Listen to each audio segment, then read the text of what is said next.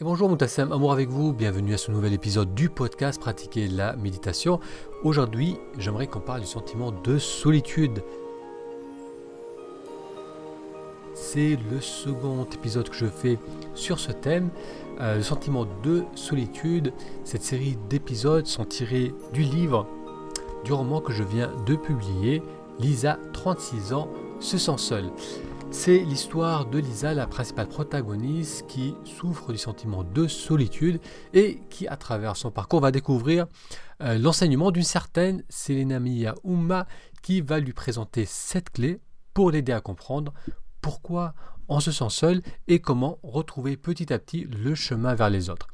Donc dans cette série de vidéos, je vais vous présenter certaines des clés qui sont présentées dans ce livre et aujourd'hui on va euh, spécifiquement voir comment notre rapport aux autres, comment notre façon d'interagir avec les autres risque de favoriser et renforcer le sentiment de solitude. La troisième clé nous dit Je cherchais à passer par le haut ou par le bas pour être vu et aimé par les autres. Je comprends maintenant que ce n'est que face à face que les cœurs se retrouvent. Lorsque l'on interagit avec les autres, avec les personnes qui ne font pas partie euh, de notre cercle proche, comme la famille ou les amis, on risque d'adopter l'une ou l'autre de ces deux attitudes. On cherche à passer par le haut ou par le bas. Alors, passer par le haut, c'est chercher à briller pour être vu et apprécié. Dans ce cas, on va mettre en avant son statut social, ses connaissances, ses succès, son intelligence, son humour, ainsi de suite, pour s'imposer à l'autre et pour accaparer son attention et son admiration. À l'opposé de cela, passer par le bas, c'est être agréable, c'est faire plaisir, se conformer à l'attente de l'autre ou du groupe.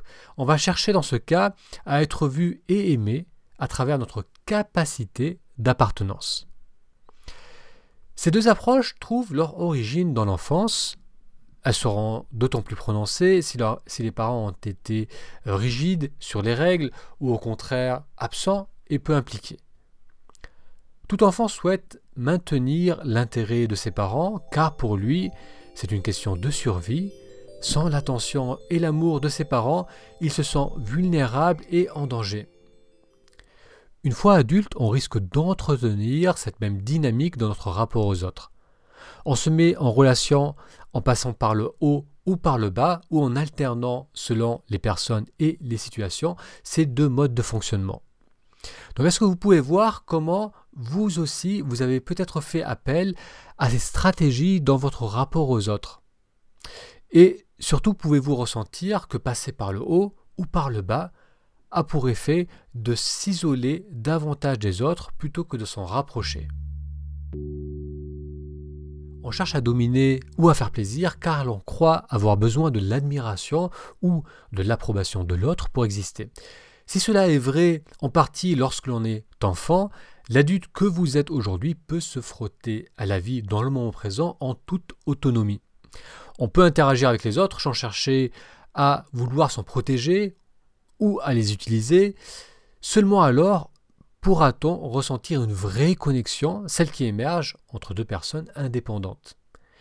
Vous pouvez interagir avec les autres sans chercher à vous en protéger ni à les utiliser, seulement alors pourrez-vous ressentir une vraie connexion, celle qui émerge entre deux personnes indépendantes? Vous pourrez partager ainsi vos richesses et profiter de celles de la personne en face de vous.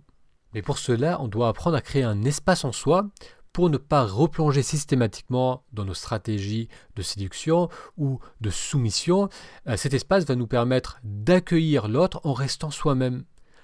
Pour créer cet espace en soi, il s'agit de réapprendre à ramener l'attention vers soi-même, de garder cette ouverture pour ne pas euh, systématiquement repartir dans nos vieilles habitudes, dans notre façon habituelle d'interagir avec les autres.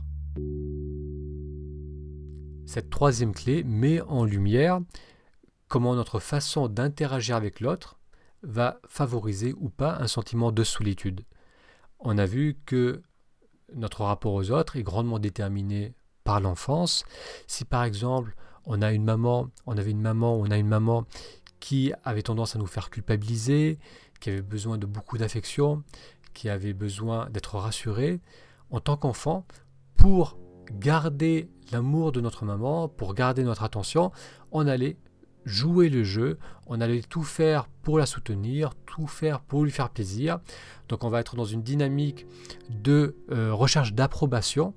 Et cette dynamique, si on n'en prend pas conscience lorsqu'on grandit, on risque de l'entretenir une fois adulte. Et on peut clairement voir que si on interagit de la sorte avec les personnes qu'on rencontre, on ne va pas avoir un rapport sain, on ne va pas avoir un rapport euh, d'égal à égal, on va être dans une dynamique de soumission, on va être dans une dynamique à chercher à faire plaisir, on va pas s'autoriser à exprimer ce qu'on ressent véritablement, et euh, le rapport qui va, naître, de cet échange ne va pas nous satisfaire parce que on va pas être soi-même. Donc dès lors qu'on ne peut pas se permettre d'être soi-même, euh, la dynamique dans laquelle on va aller ne va pas nous rendre heureux et on va se sentir isolé et on va euh, entretenir le sentiment de solitude. Et pareillement, si on cherche à dominer l'autre, si on cherche à impressionner, si on cherche à imposer nos valeurs, nos idées aux personnes qu'on rencontre, là aussi, on ne va pas pouvoir avoir un rapport d'égal à, à égal, de cœur à cœur.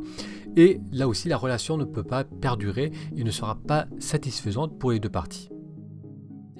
Cette troisième clé que l'on vient de découvrir nous a donc montré que notre rapport aux autres va favoriser ou pas le sentiment de solitude.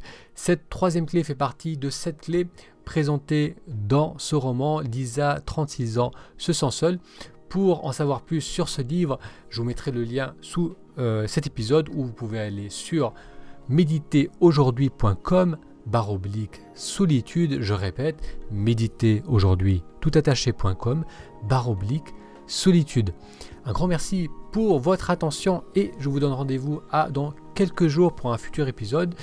On va continuer sur la série de la solitude et si vous souhaitez réagir à cette troisième clé, je vous invite à laisser un commentaire sur la page de cet épisode et je vous dis à très bientôt.